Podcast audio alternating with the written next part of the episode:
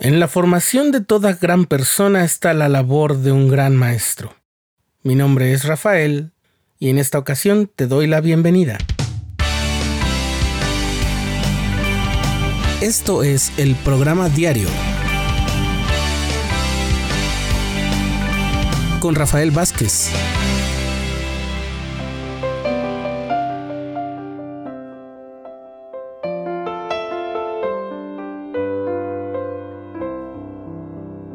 Como seguramente ya te has dado cuenta, en las escrituras podemos leer las vidas y enseñanzas de muchas personas que han seguido al Señor valientemente, que han obedecido su voz a pesar de la adversidad, que han vencido al pecado, confundido a sus enemigos y alcanzado una promesa de bendición eterna. Pero algunos de los héroes de las escrituras no están bajo la luz principal, ni son protagonistas de las pruebas y los momentos especiales que viven los profetas y los fieles seguidores del Señor. Así como muchas familias de ellos, detrás del telón de fondo o escondidos debajo del escenario, a veces solamente resonando en las mentes de los héroes de las escrituras, están sus maestros. Hoy vamos a rendir un pequeño homenaje a tres de ellos. Lo sé, son muy pocos, pero en cualquier momento podemos extender la lista. Aquí vamos. ¿Recuerdas al apóstol Pablo? Sí, aquel que en un principio se llamaba Saulo de Tarso, un fariseo que no creía en Cristo y perseguía a la iglesia del Señor, y que fue convertido gracias a que el Señor se le apareció y le testificó de su divina misión y de su poder? Bien, pues en el libro de los Hechos de los Apóstoles, Pablo indica, Yo soy judío, nací en Tarso de Cilicia, pero me crié aquí en Jerusalén y estudié bajo la dirección de Gamaliel, muy de acuerdo con la ley de nuestros antepasados. ¿Quién fue Gamaliel?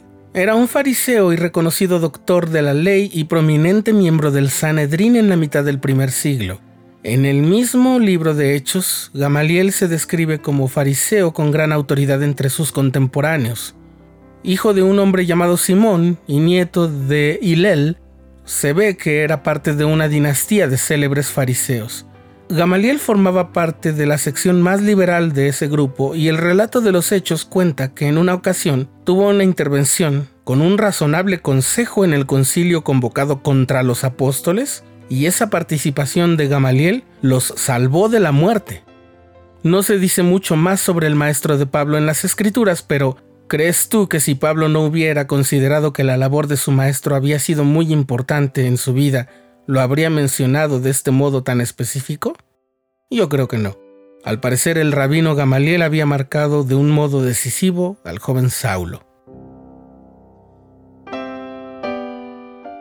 Nuestro segundo maestro es Elías el profeta. Sí, Elías el tisbita, o sea, originario de Tisbe, mismo que pese al decreto de muerte por parte del rey Acab, desafió a los sacerdotes del dios pagano Baal. Él no solamente fue un gran profeta, al que seguro le dedicaremos un episodio, sino que también fue el maestro del profeta Eliseo.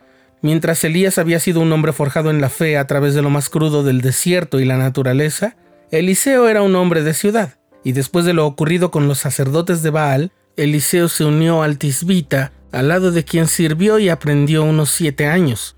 Cuando Elías supo que llegaba su momento de salir de esta vida, se lo informó a Eliseo, y éste le pidió un milagro. Que una doble porción de tu espíritu sea sobre mí, dijo el discípulo.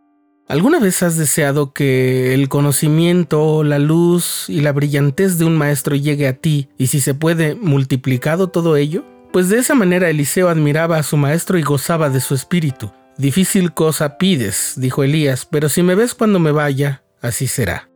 Eliseo contempló cómo un carro celestial arrebató a Elías e incluso al aferrarse al manto del profeta, Eliseo se quedó con él. Cuando descendió del monte y tuvo que cruzar el río Jordán, solo de golpear la corriente con el manto de Elías, Eliseo pudo atravesarlo en seco.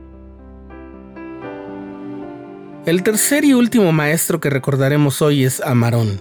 Este hombre es ni más ni menos que el maestro de un niño especial llamado Mormón.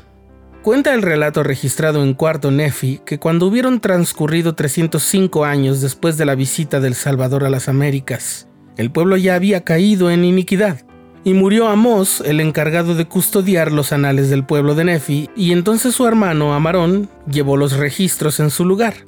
Quince años después, Amarón, guiado por el Espíritu Santo, se llevó a un lugar oculto todos aquellos registros, es decir, todos los que se habían transmitido de generación en generación, desde Nefi.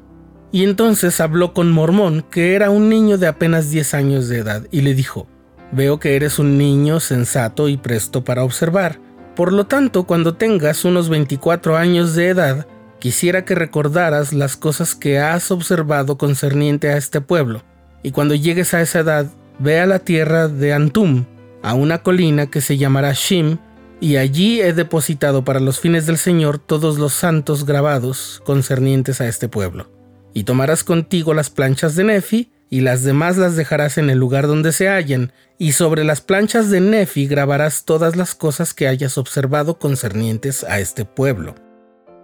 Y yo, mormón, dice el relato, siendo descendiente de Nefi, y el nombre de mi padre era también mormón, recordé las cosas que Amarón me mandó. Para cuando Mormón tenía 24 años ya llevaba ocho de ellos como líder militar de su pueblo, y la guerra nunca iba a terminar. Aún así se dio a la tarea de cumplir todo lo que su maestro le había indicado.